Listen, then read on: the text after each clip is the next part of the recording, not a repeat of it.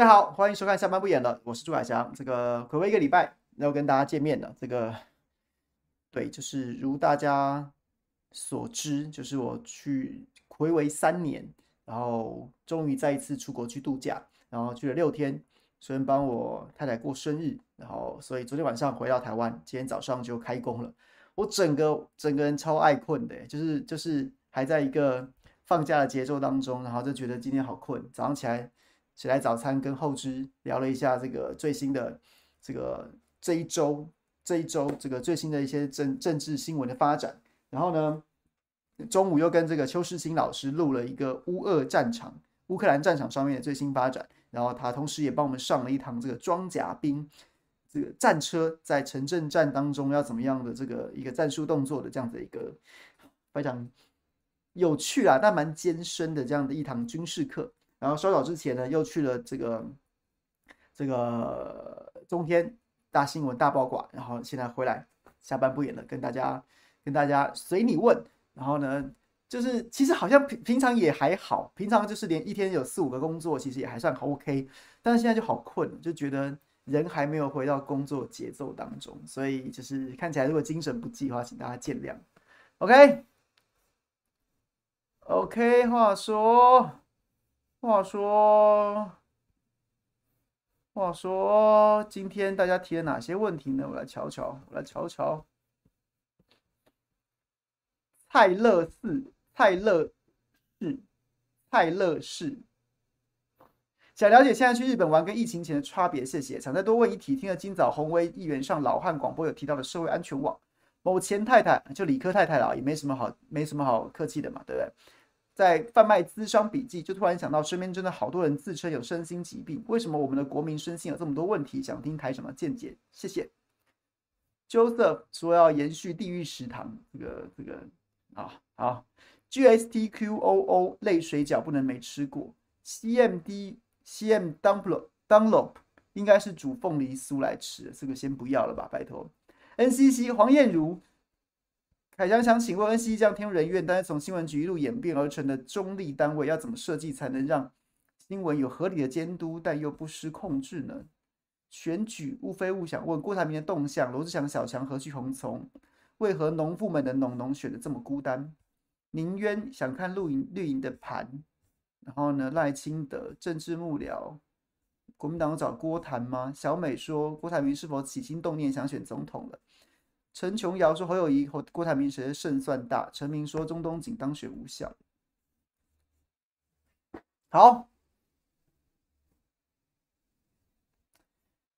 现在选，先讲，先从先从就照顺序好了，好不好？这个大家要补充问题的话，可以再补充。今天一定要准时打烊，因为这个小弟要去。打个盹儿，好不好？OK。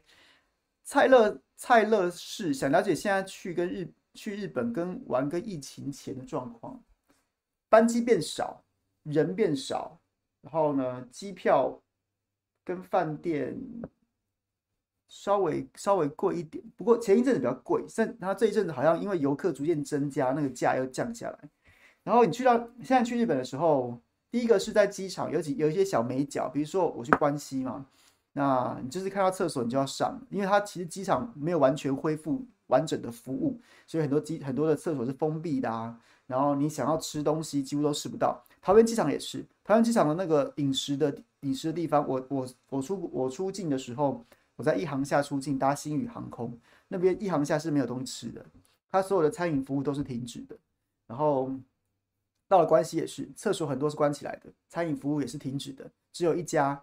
一只有一家，然后再不然就是就是要去 Family Mart 买便利商店的的食食物，所以你如果你搭飞机，不要像以前一样去机场再随便吃吃，或者说有人特别喜欢吃吃机场，因为是有一种仪式感，觉得去机场要吃一碗那个很贵桑桑的牛肉面，才有这种才有这种出国的出国的 feel，对不对？那那那现在你可能暂时无法满足，所以一定要吃完早餐再去搭飞机，或者吃完吃完餐点再去搭。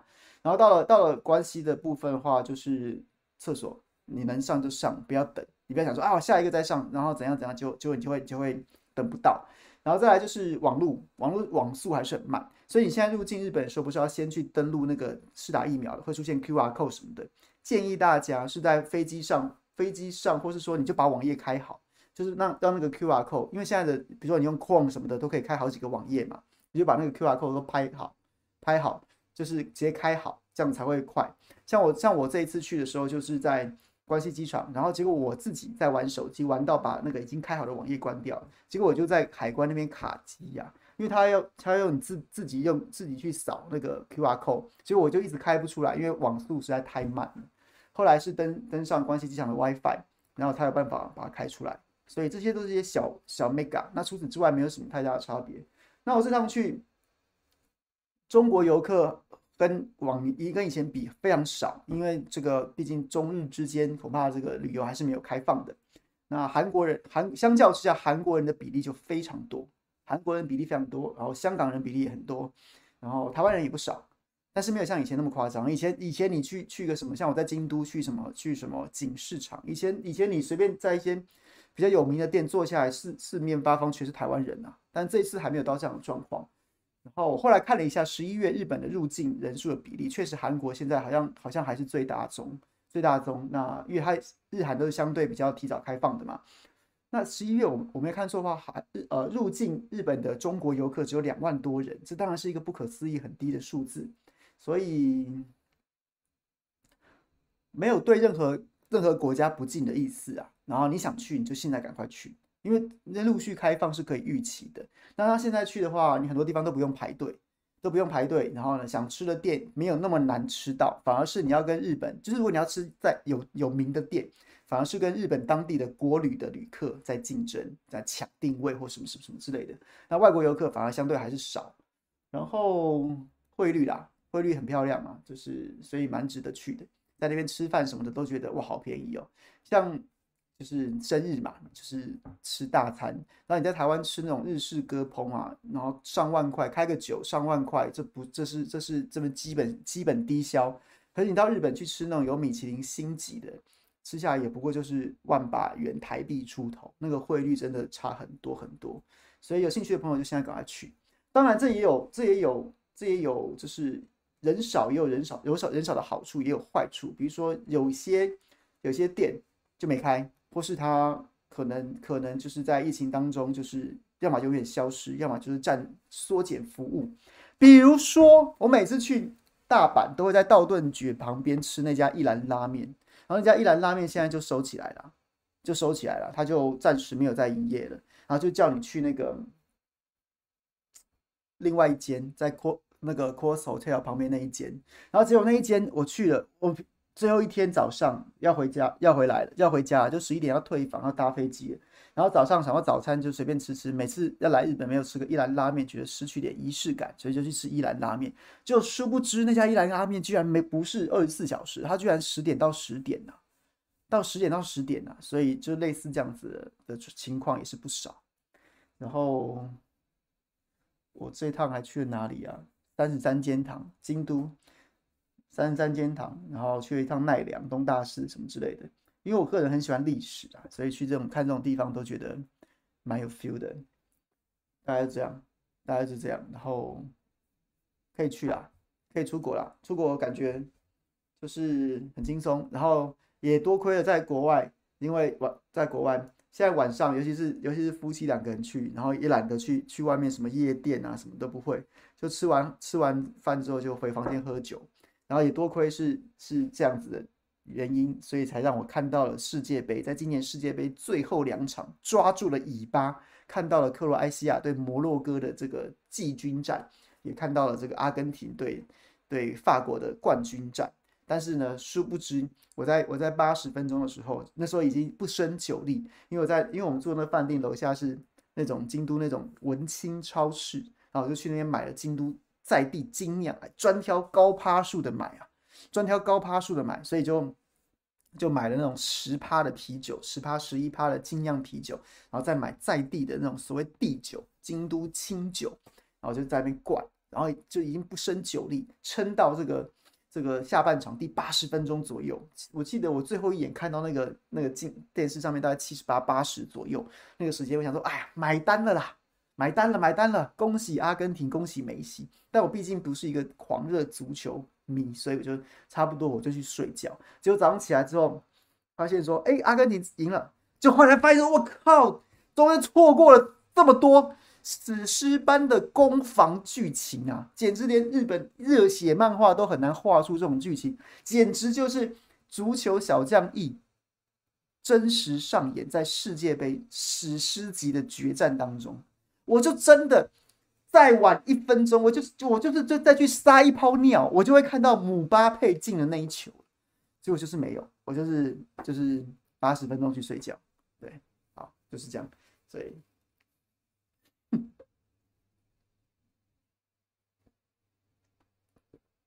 哦，我们有去大阪环球影城，然后这次去环球影城，相较于我上次去，我上次去的时候是二零一四年，八年了，八年了，八年前的时候刚去的时候，就是特别特别要去看哈利波特，因为八年前哈利波特的园区还新的。现在去已经不是最新的，但还是最受欢迎的啦。那多了什么？多了小小兵，小小兵，然后还有什么？就是哈利波特还是最热的。然后我对哈利波特印象最深刻、最有感、最有感的、最有感、最有感的，就是就是就是我上次八年前去的时候，也是圣诞节十二月的时候去到那边，只有那个只有那个，其实就是就是。绿茶奶盖的所谓所谓奶油啤酒，我还记得我八年前去的时候，然后就在那边，就是那时候哈利波特园区好像刚新开没多久，然后我们就在去的前一天在看日本的电视，然后就一直看到那个 SMAP。然后木村拓哉他们都在喝那个奶油啤酒，哎呦，喝了嘴巴这边一圈，然后在那边在那边装可爱。然后呢，我们家内人就觉得说，哇，好可爱，好可爱，要要喝要喝。去到那边，然后他点了一杯，我也点了一杯。哇靠！我一喝下第一口就想吐出来，因为我以为是啤酒，就它是绿茶，它就是奶盖绿茶。奶盖绿茶就是用那个奶盖，然后呢假装是啤酒泡沫，然后呢，因为它绿茶就是像啤酒的颜色，难喝死了，难喝死的。结果结果后来我就把我就直接把它倒了，倒了。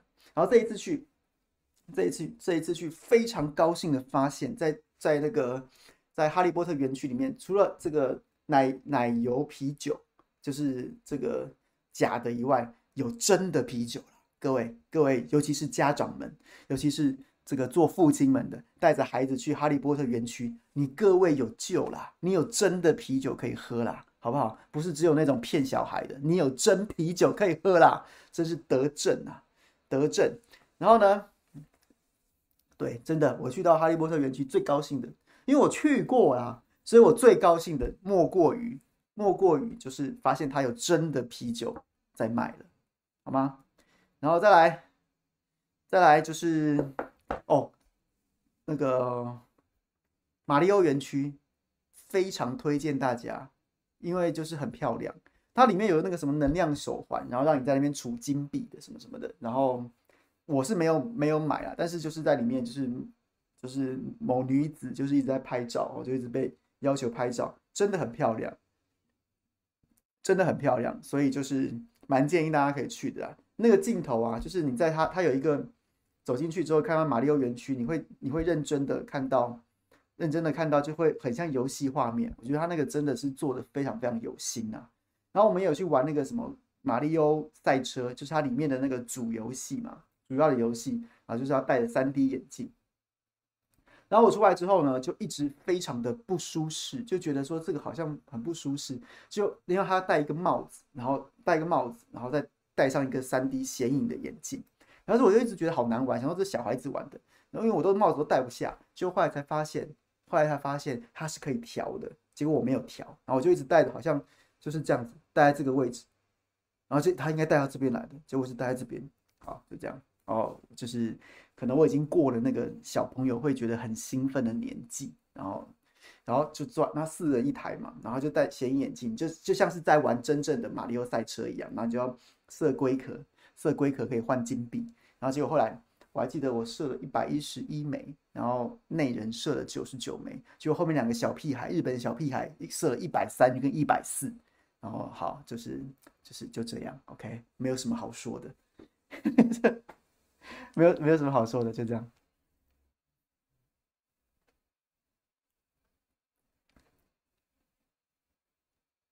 给大家看一下照片好了。最悲催的莫过于莫过于八年前跟八年后最悲催的，莫过于我体型真的，这样看得见吗？八年前跟八年后，我现在没有我我八年前的时候还有下颚啊，还有下颚。八年之后，就是前几天去的时候，我我赫然发现，哎，真的是不比不知道，一比吓一跳，我已经没有下颚啊，我已经没有下颚可言了。大家注意到吗？我从我从耳朵耳垂已降到我下巴，已经没有已经没有没有轮廓线可可言了，已经没有轮廓线可言了。对，差不多就是这么悲催，差不多就是这么悲催。反倒反倒某人居然没什么差。这是令我最不爽的一件事情，为什么呢？为什么我有胖这么多吗？我有胖这么多吗？我怎么会觉得，怎么没有这样觉得呢？然后现在怎么会觉得胖这么多？啊！大家纷纷留言说谁呀？这这是合理的吗？这是合理的吗？八年前，八年后，哎，真的是，哎，然后呢？这个帽子戴不进来的，帽子戴不进来的。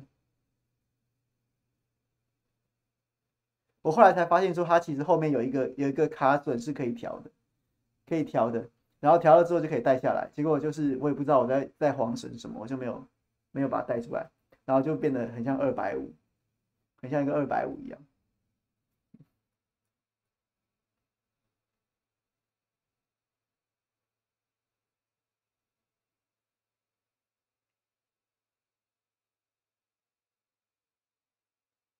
好，就跟大家分享，有兴趣有兴趣的朋友就就出国去玩吧。就是我是每年年底会出国啦，就是一一方面我们家太太生日是十二月嘛，就出国去走走。然后再来就是再来就是也会觉得自己忙了一年了，可以出去外面逛逛。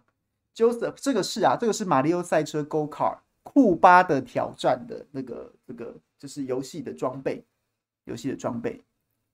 好，来来讲别的。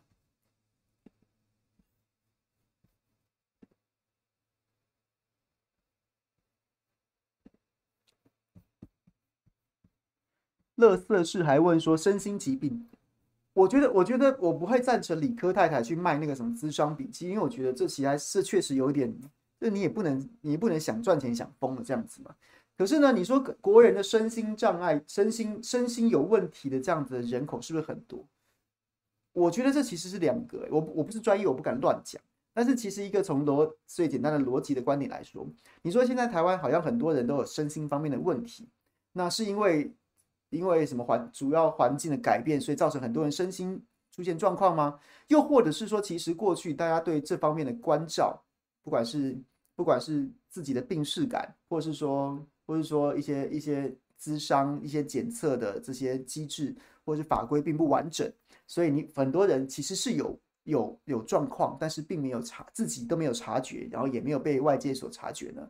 这也是一种可能，就是就像一些有些数据过去没有统计，然后现在有统计，像以前打棒球的时候没有在统计击球出速，然后后来有统计之后才发现说，哎，其实这个所谓挥棒的力道有没有咬中球心啊，这个是可以被量化的，所以很多身心的状况也因此被检测出来。我所以，我我不是专家，我不敢乱讲，我不敢告诉你说为什么现在突然变多了，是因为什么什么原因？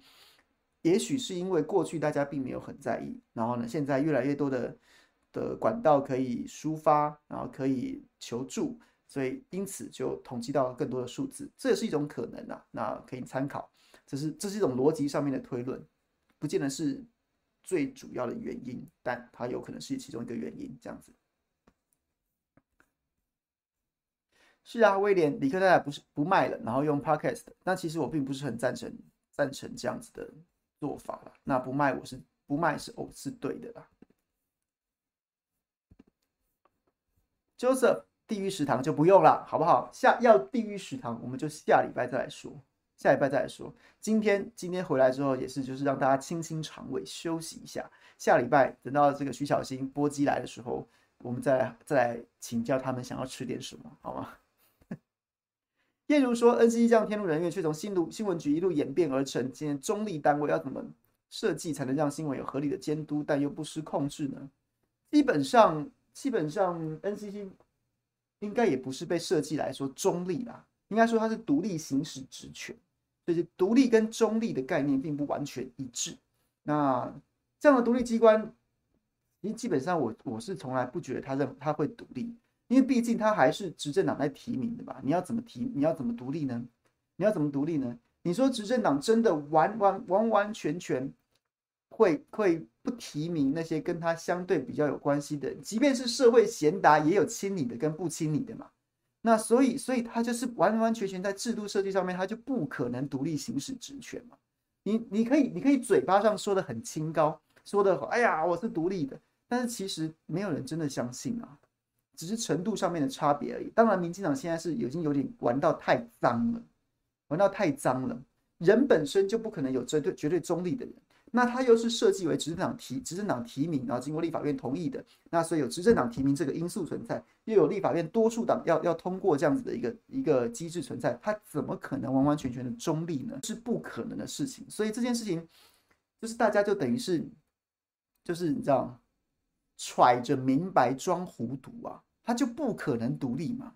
那你说要怎么样行？要怎么样呢？我是觉得，我是觉得新闻有什么好？就其实新闻你应该着重在技术面的，你要设定很多很多技术上上面的法规，然后呢，技术面不要去实去做内容的审查。什么意思呢？比如说你要前几年督促所有的新闻台都必须要 H HD 播放。然后呢，督促新闻台必须要建置建置相关的设备提升，这是这是在技术面上面要求新闻新闻频道必须要对观众负责，这件事情我觉得是 NCC 应该要做的。然后其他像通讯电讯上面，比如说五 G 五 G 的建置，甚至六 G 的前瞻这些事情，在技术面上面应该要做。你 NCC 最不要做的事情就是把内容实质审查这个这个部分给拿掉，你凭什么嘛？你凭什么嘛？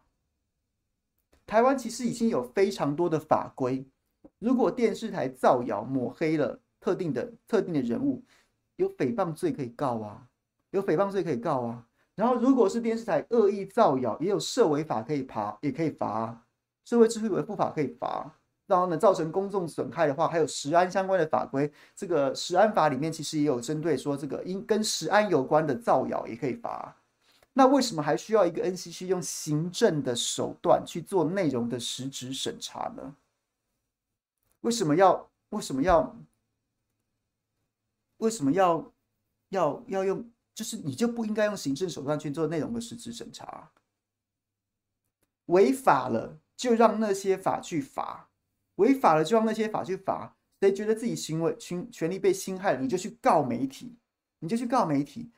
不要让 NCC 有有实质内容审查，我是这样主张的。我我的主张就是把 NCC 这个给它阉割掉啊，不要给他这样子的权利啊，把它割掉。不能讲阉割，阉割好像是说 NCC 应该要有，把它切掉了，不是，而是根本就不应该给 N NCC 这样的权利啊。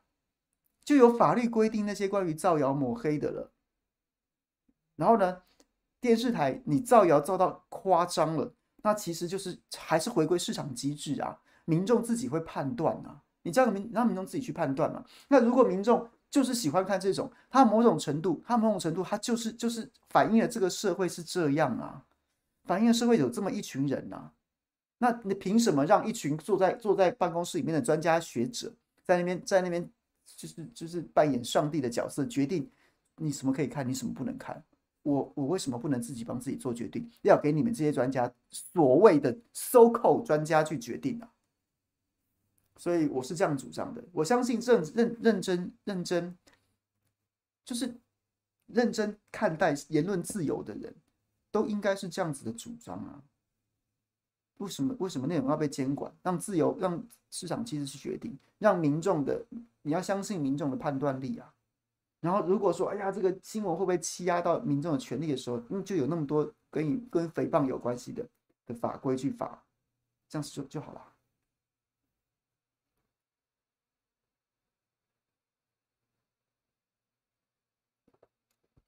新闻台直播倒是另外的状况。各位知道新闻台为什么？新闻台的影响力明明在节节下滑，为什么还有还是可以还大家还是要挤破头去抢新闻台吗？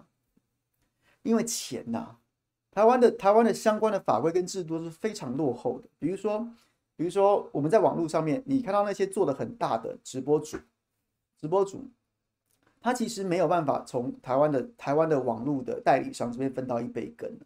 台湾的台湾现在所有的广广告代理商，比如说你今天是广告主，你要下广告，你可能你可能你可能会为了省去那种一家一家谈的时间，所以你会找广告代理商去下帮你下广告，然后帮你分配什么什么，你一笔预算给广告代理商，然后让他去分配这些时段，然后他去跟去跟电视台谈一个优惠的价格，你可以可以就是可以怎么样播出你的广告，大概是这样的机制。广告主、广告代理商，然后呢电视台绑定的，各位绑定的。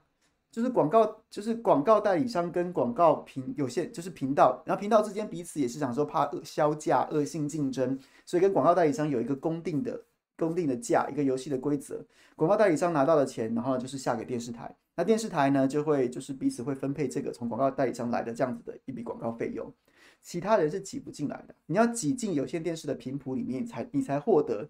你才获得跟有线电视、有线代理商的，对不起，广告代理商分饼的那样子的权利啊。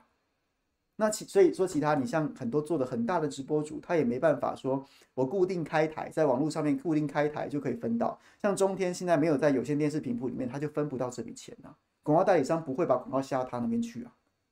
即便过去明明大家都知道说，对对，看的人其实也是不少，但是他就是没办法，因为那都是绑死的，那是一个那是一个利益共生的结构。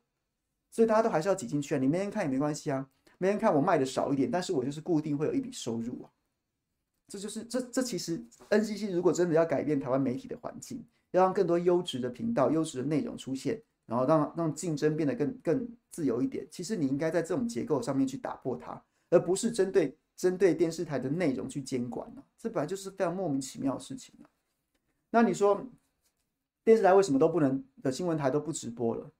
不直播了？就是就是就是那那那就是另外一个问题，那倒不是 NCC 规定他们能不能直播，而是说很多的有线电视有线系统商有你你你在电视台，你电视台去 NCC 让你让你作为一个新闻频道，但是你在有线不同的有线系统里面，你在哪一台上架其实差很大。你今天在五十一台、五十二台上架，跟你在一百一百五十二台上架，那个收视率会差非常非常多啊。连带的就影响到你的广告收入，所以呢，所以呢，就是你也不能得罪系统台。那系统台也面临一个问题，就在于说，越来越多的有线收有线收视户在不断的减少减少当中，所以大家都不想看有线电视，觉得这样白想白花钱。所以呢，所以呢，很多人在剪线啊，剪线啊。那剪线的原因就是觉得说，我没有非要每个月缴那五百块六百块啊。那当然现在有很多什么九十九块也看到饱嘛，因为大家都因为有线电系统商怕你剪线嘛，然后。但是，但是你你你你新闻台，如果你都在 YouTube 上二十四小时直播，请问一下，谁还要谁还要订我的有线电视啊？所以有线电视当然会会会叫这些叫这些频道，哎，你们不要给我直播啦，你们在直播没人看啦，你在直播没人看啦，我那那你们在直播，我我我就考虑要砍你的价钱呐，砍你砍你的那个价钱呐，就是说我们在议价的时候，你的频道我可能就会调整哦。我可能就会，我可能就会怎么样了，所以这个有线电、有线新闻台才纷纷的停止直播啊，是这个原因，这是这是钱的原因，这跟这跟 NCC 反倒没什么关系。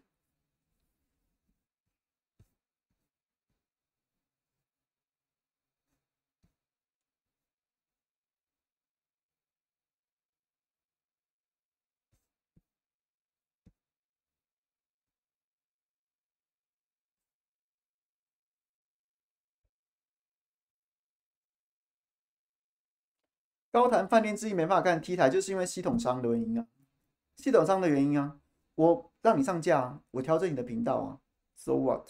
系统商反正系统商要调你就调啊，所以你不能得罪系统商啊，他叫你停止直，他叫你停止直播的时候，你就不得不买单啊，就是这样子啊。那背后有没有政治因素？当然有啊，当然有，但是但是系统台就是可以，系统系统商就是可以调整你的频道啊。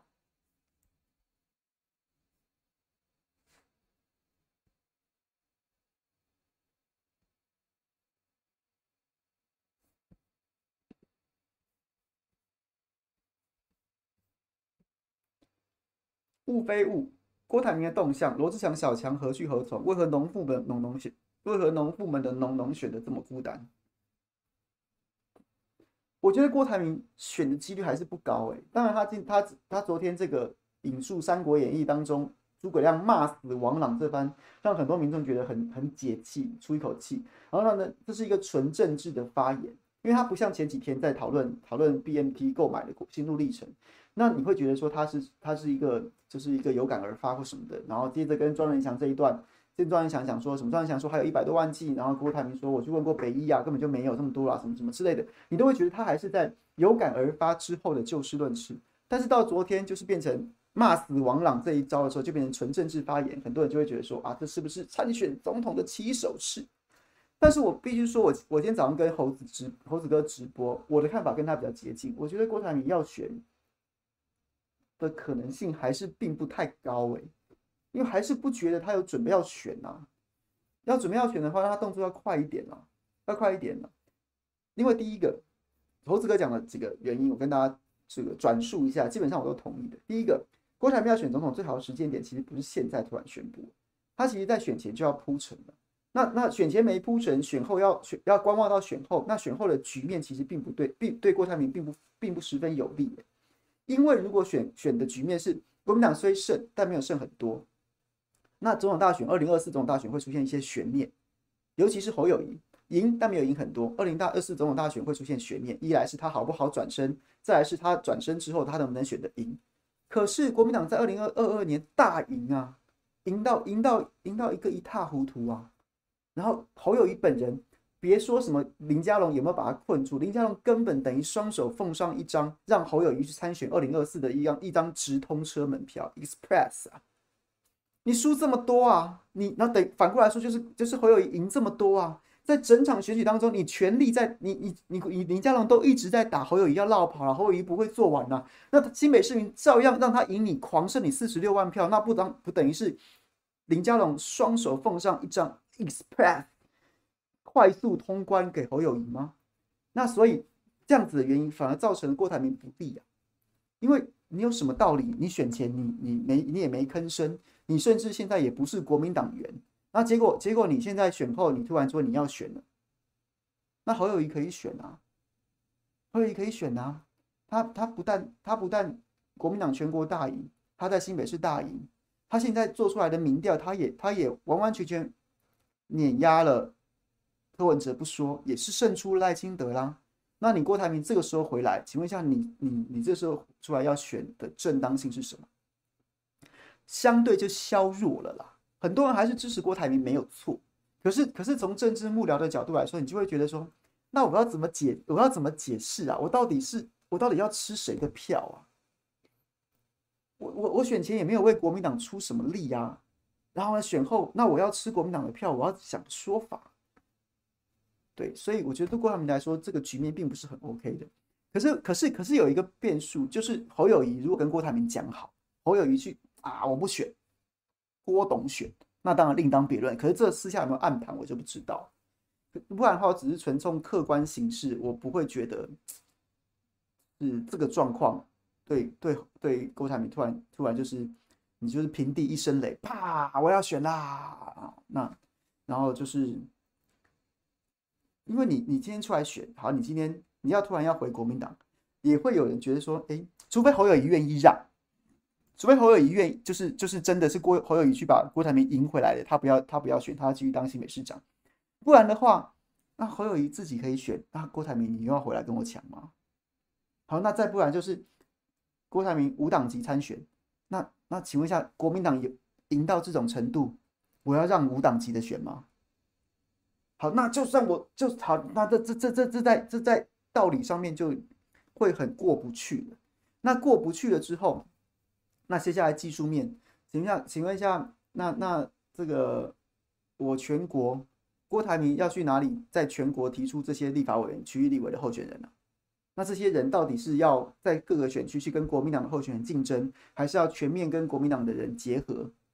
结合，然后呢，共同竞选，共同竞选。那那请问一下，就凭良心说了，你就像是今天，我我今天要参选，假设我今天要宣布参选新主新新新电视的立委，假设我我是国民党提名要参选新电新电视立委的，我到底是要我要找郭台铭帮我站台，我到底要找谁啊？假设郭台铭是候选人的话，我都我都不知道那个对口到底到底是未来是要借助党要要党国民党中央全力去挹注郭台铭的选举，还是郭台铭有自己的团队？那这样子国民党中央国民党中央扮演什么角色？他的立委，然后他全国要怎么样协同作战？这些事情都看起来没有个眉目啊，也没有个准备。那我是不觉得他要选，没有这样选，这样选太他的声望可以很高。我今天今天在。就是前几天在跟朋友吃饭的时候，刚好大家在聊这件事情。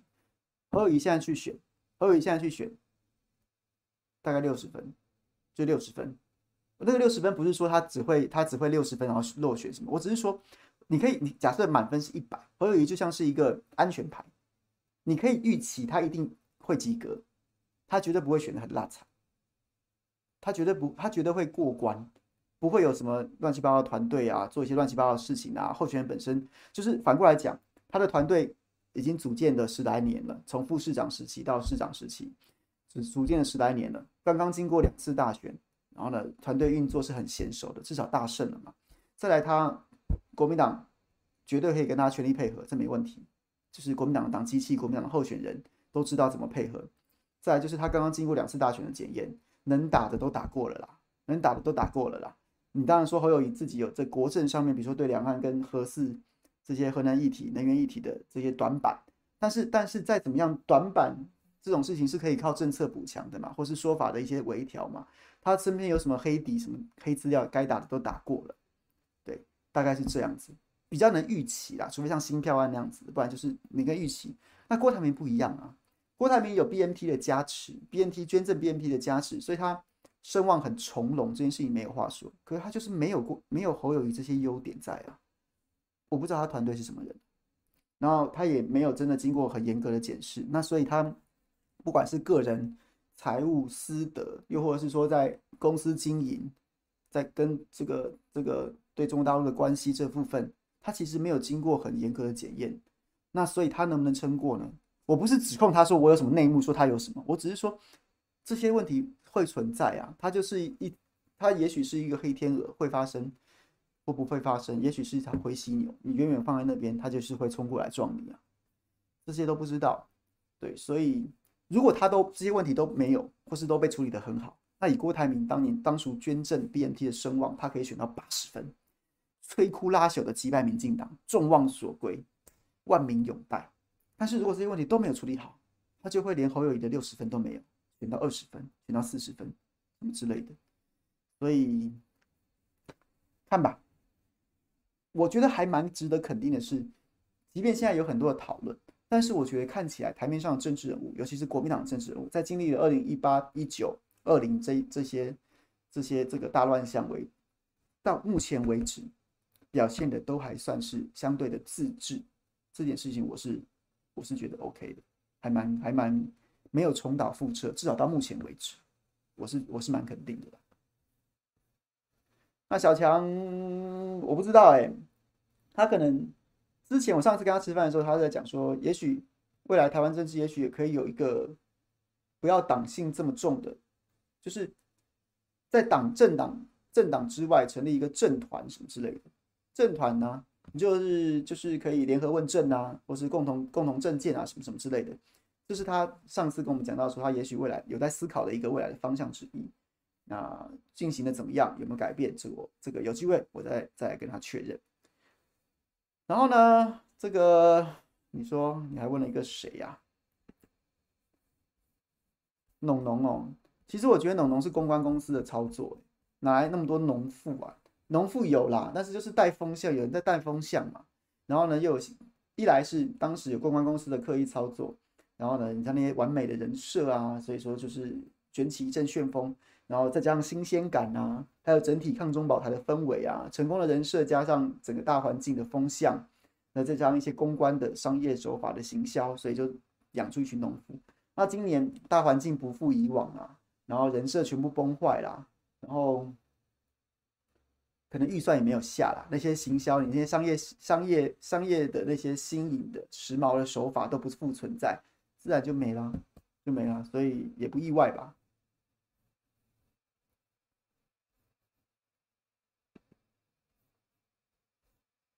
怎么看绿营的盘？绿营真的把蔡英文切干净吗？感觉绿绿蔡能蔡英文就李登辉斗争那一套绿营回不去了。蔡英文之前的盘应该是大于绿营，因为带来更多浅色。现在要切割蔡的绿营的盘，到底剩多少？赖清德检讨第一站，旁边却是不爽不要投的吴姓家长委员，这又是哪出？整个其他派斗赢就是检讨吗？民进党蔡氏因为何在这时提出删掉学历栏这个建议？是崩了还是脑残了？郭董动作我刚刚回答过了，然后。绿营有去找郭谈嘛？据说，据说，据说侯友宜有跟郭谈，那谈的结果我我不清楚，但是两个人的互动是蛮良好，所以我刚刚讲我不排除侯友宜不选，让郭台铭选。那侯友宜如果要选，郭台铭应该不会硬要选，对，感觉啦，到目前为止，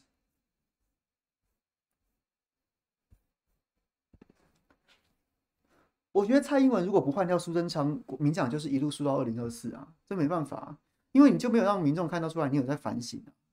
那你你你都已经都我都已经用一张选票让你输到这样程度了，你还不鸟我们？那我就让你输第二次啊！这就是所谓补刀补刀啊，补你一刀啊，补你补刀救台湾的概念啊！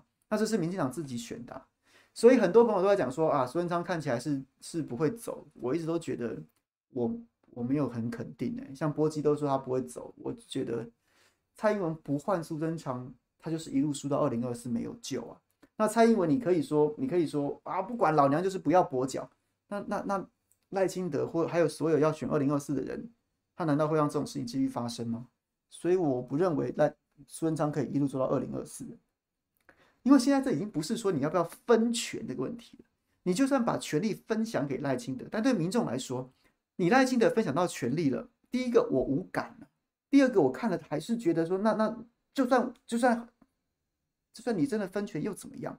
那代表你们赖清德，你也不是从民众的角度出发去为国家想，你只是想到说，好，我有分到，那我就我就我就被摸头摸头仔而已啊。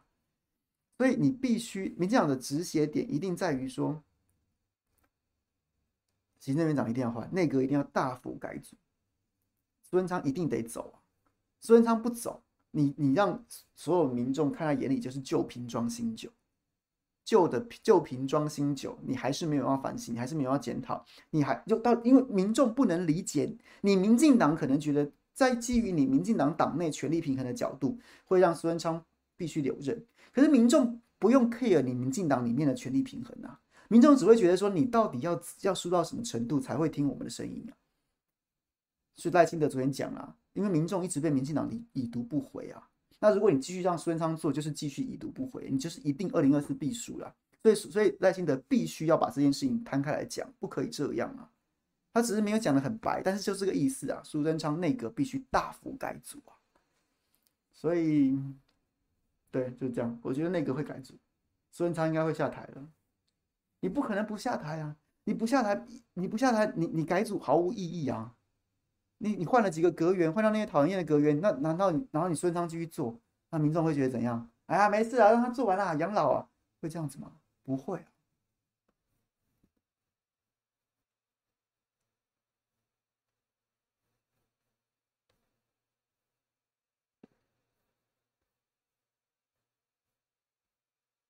小美问郭台铭，我不知道，主要是不是有起心动念？我刚刚讲了，我的我的看法是。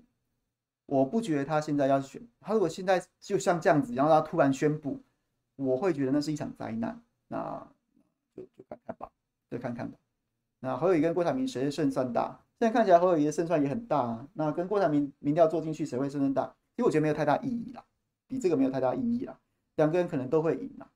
对，当然当然侯友谊会更稳一点，至少至少从选战的技术面来说，大家常常听我们直播的话，应该会。知道说，其实我还蛮在乎选战的技术面，那种不是说今天点兵点将点了一个谁，然后谁就会赢。你民调高的人，因为你选战技术面不到位，然后打得很落惨，你也可能会每下愈况。所以，所以我会这样看。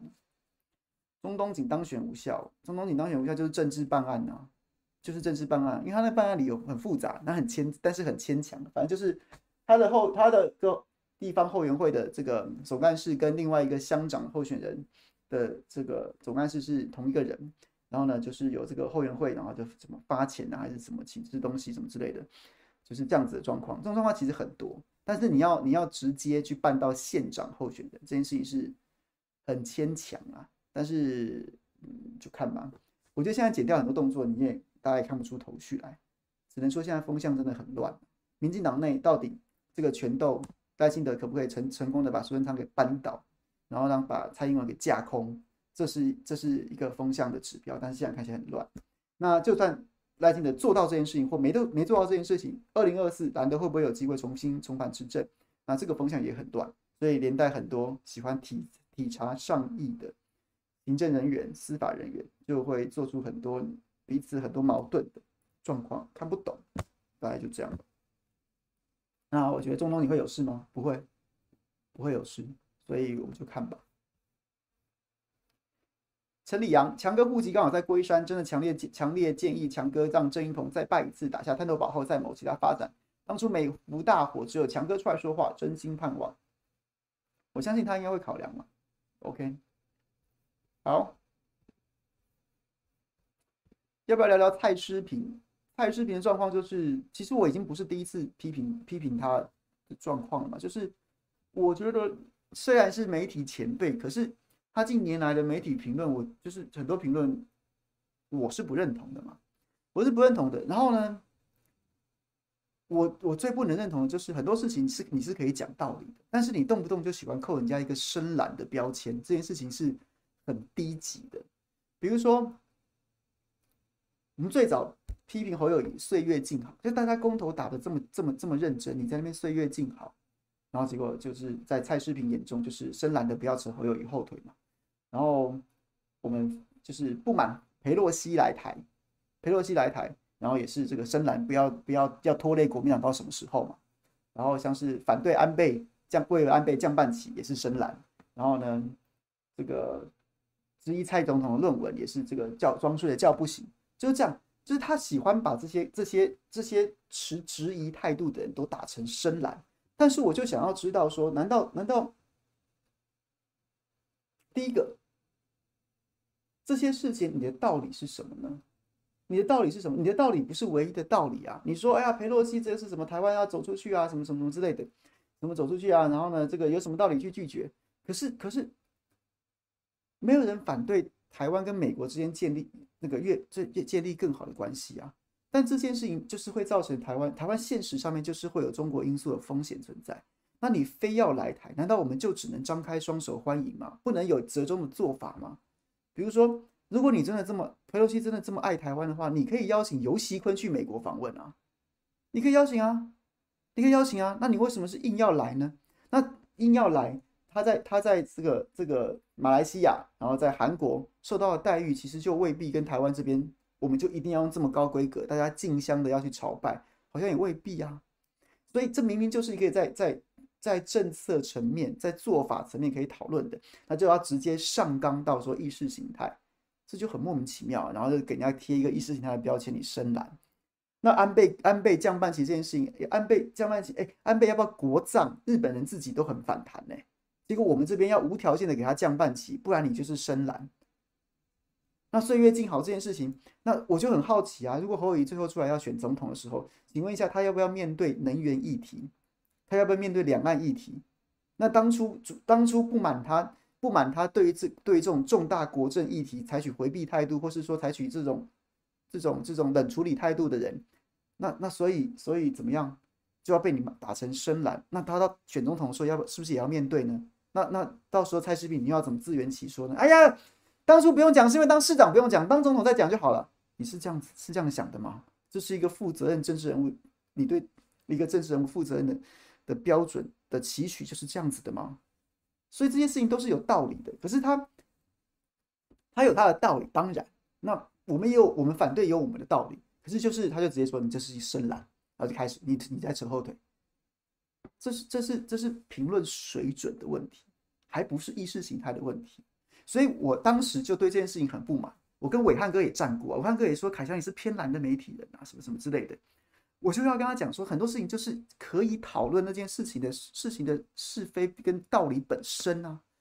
为什么要用蓝不蓝这件事情去讲啊？我对蔡诗萍的批评，我从来没说他绿啊，我就是觉得说你的你的评论很没有水准。那那更。那如果要牵涉到一点个人情感的部分，当然就是他对庞建国写那份悼文啊。他庞建国老师说台湾不公不义，我生不如死，于是他就轻生了。当然我们不鼓励这样的行为，可是，在蔡世平的笔下，他就是把把庞建国写成是一个看不懂大势所趋，是台湾民主民民主化的民进党才是风向的主流。庞建国看不懂这些，所以他的外省背景，然后或然后就让他生不如死。庞建国没这样讲啊，台湾庞建国写的是台湾不公不义啊。但是，但是蔡世平却把它写成是说：“哎呀，台湾的民主化就是民进党是大势之所趋啊，台湾化、民进、民进、民主化，民进党是大势之所趋啊。”反过来，倒像是在数落庞建国看不清楚啊。所以我都觉得，第一个，今天今天，我觉得这这有这这这这这有任何交情可言吗？我甚至觉得这种人很无耻啊。你要讲你，你要讲你，你要讲你去捧民进党的，你就好好去捧民进党，你就专门去捧民进党，大势所趋啊，赢到摧枯拉朽啊，赢到不要不要啊，你就去写就好。你干嘛假托庞建国的亲生呢？你要盗你的所谓好友，你就去盗他。你把两件事情写在一起，我就觉得你在你在你在你在臭庞建国啊！你怎么看不懂呢？建国怎么会有这么可耻的人呢、啊？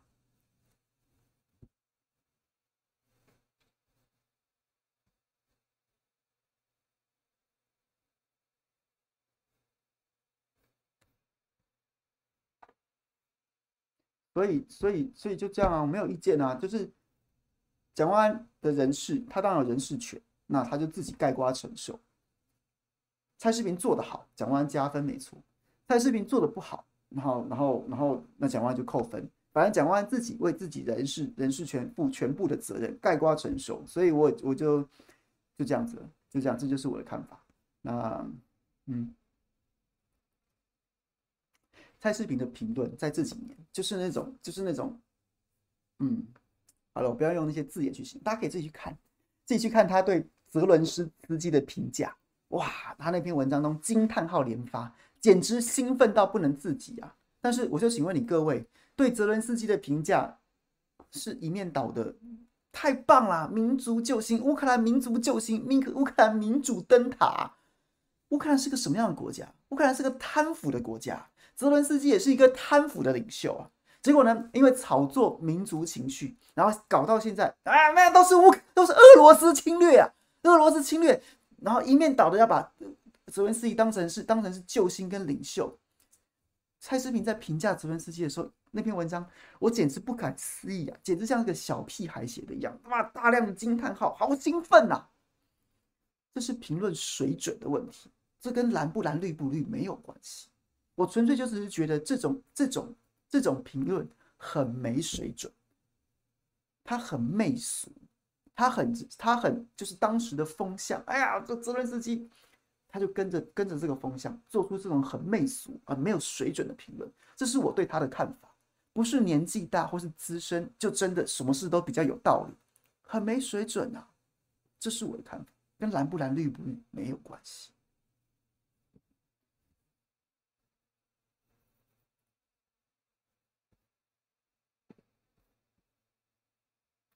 伊恩伊恩说：“文化局长跟意识形态有那么重要？有那么重要吗？没有，但是跟人的水准有关系，跟人的水准有关系。你会你会假文化文披着一个文化人的外衣，然后呢，写一篇以悼念朋友为题的文章，写的东西却是数落他，这是人品格的问题，这是人品格的问题，不是意识形态，是人品格。”那至于他，他要他他在假托在庞建国的悼文悼念文中写的那些去去，就是把民进党捧上天的那些意识形态，我反倒觉得无所谓。只是事实证明，好像不是让你写的这些。那同样也是你评论水准的问题，你看不清楚啊，你没有看得很清楚啊。你的台湾民主化的民进党怎么会在十一个月，在当时他写下这篇文章的时候，是民进党在林静怡的选举当中大胜大胜颜宽恒。然后林昶佐又罢免不掉，四大公投又又又全军覆没，所以蔡世平觉得民进党就是台湾大势所趋，写这篇文章。十一个月之后，民进党输到脱裤子，只剩下北港西以南。那那代表什么？代表你的评论就是没有什么水准啊！你的眼光，你的你的眼界也并不也并不远啊！OK，这不是意识形态，这就是这就是评论水准的问题。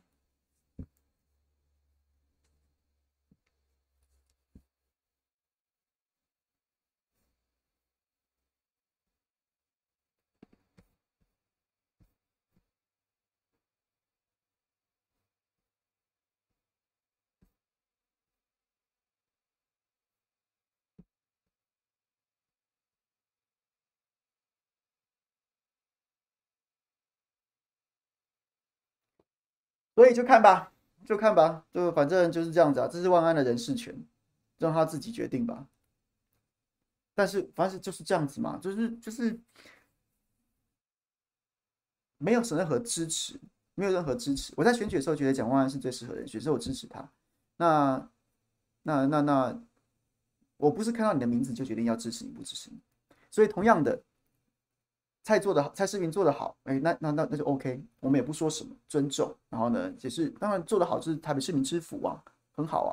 那做的不好，那那我就会连带的认为你是人不明啊，我就会认为说你你你嗯，那你就负那你就负责啊。那对是对蒋万安来说，也不要觉得大家对你的支持都是理所当然的，这就是民主的本质，这就是民主的本质。OK，所以就平常心看待就好。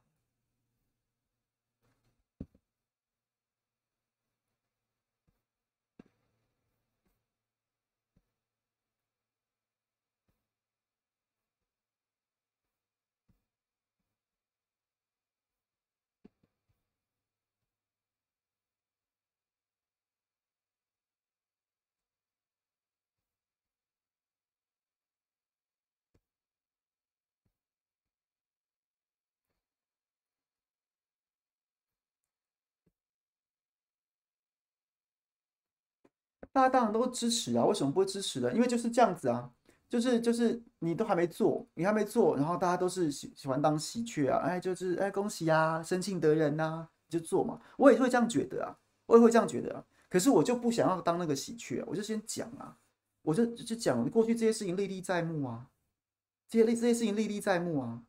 啊，为什么为什么为什么林炳书在东窗事发之前会找会找蔡诗平求救？蔡诗萍不是说他跟林敏书不熟，只专访过一次，看到他写的文章不错。啊，为什么为什么有这么多资深媒体人？那为什么林敏书就找蔡诗萍大哥求救？我也不知道。那这个关系有没有有没有要要，要跟大家交代清楚？为什么？Why you？对啊，就是这样。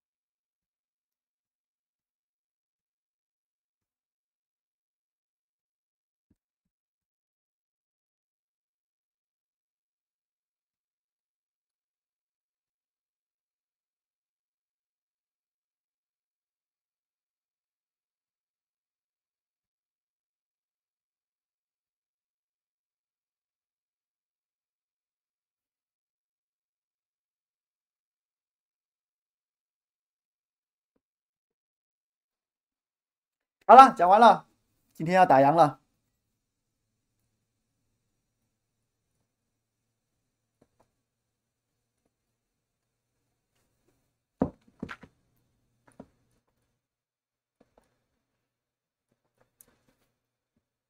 所以我也不认同现在讲说什么深蓝反弹。老实说，反反弹是谁？我看到这几天我在日本，我有看到一些截图传给我，就说大家一直讲到深所谓深蓝反弹的时候，都一直截我的图。然后我我我就被扣上一个深蓝，我是不 care 的，我是不 care 你要你你要叫我深蓝深红还是深什么深深什么东西随便我都不 care，反正我的想法就是这么简单，我没有觉得这是蓝绿的问题，我纯粹就是觉得说就是觉得说你的这蔡视频的评论非常的媚俗很浅薄，写了一大堆落落场，用了很多华丽的词藻，但是很多事情在道理上面根本就站不住脚，是他一是他的一厢情愿。是他一厢情愿，或是他的矫揉做作而已。对，这是我对他的看法，不是我，我不，我我跟他本人不认识，我对他的文字评论的看法就是这样，就这样，好不好？那你要说我是深蓝什么什么的，我我根本不 care。而我而我我觉得这件事情，根我从来也没有用蓝绿这件事情，我没有讲过什么蓝皮绿骨什么之类，我觉得这些都不重要，这些都不重要。蓝皮绿骨可不可以做得很好？可以啊，他只要有能力的话。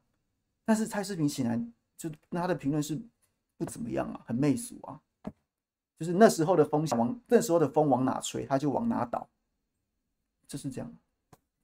如果如果身边都是这样子的人，都是这样子的。如果十一月在十一个月之前，四大公投全军覆没，林长佐罢免不掉，林静怡大胜颜宽恒那个时间点，所有的人都跟颜宽都都跟林都跟蔡诗平持一样的论调，包括我们在内，你各位就没有十一个月之后九合一胜选了，因为大家都倒向那边啦。你干嘛要战斗呢？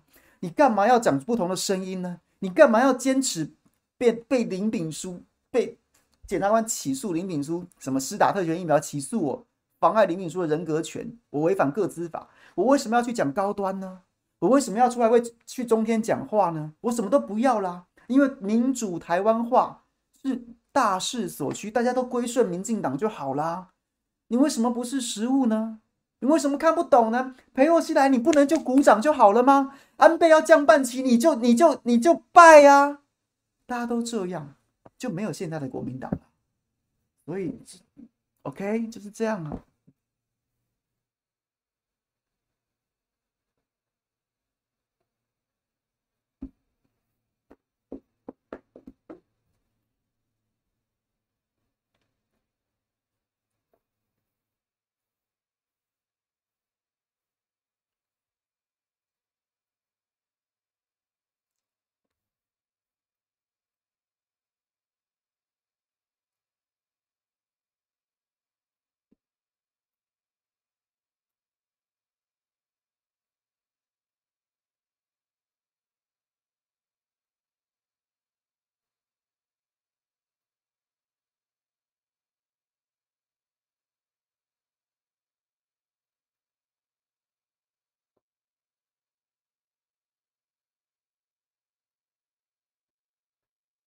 好了，谢谢大家了。杨子姐姐，日本旅游觉得疫情安全自在吗？其实日本在户外几乎大家都还戴着口罩，我也戴着。虽然我很讨厌戴口罩，可是那是因为很冷。那安全自在吗？我觉得还可以啦。没有，就是然后进到就是跟台湾差不多啦。就大家大家在走路的时候都还是习惯戴着口罩，然后但是但是坐下来吃饭用餐什么都都就跟台湾一样。对，你就想着跟台湾一样就好了。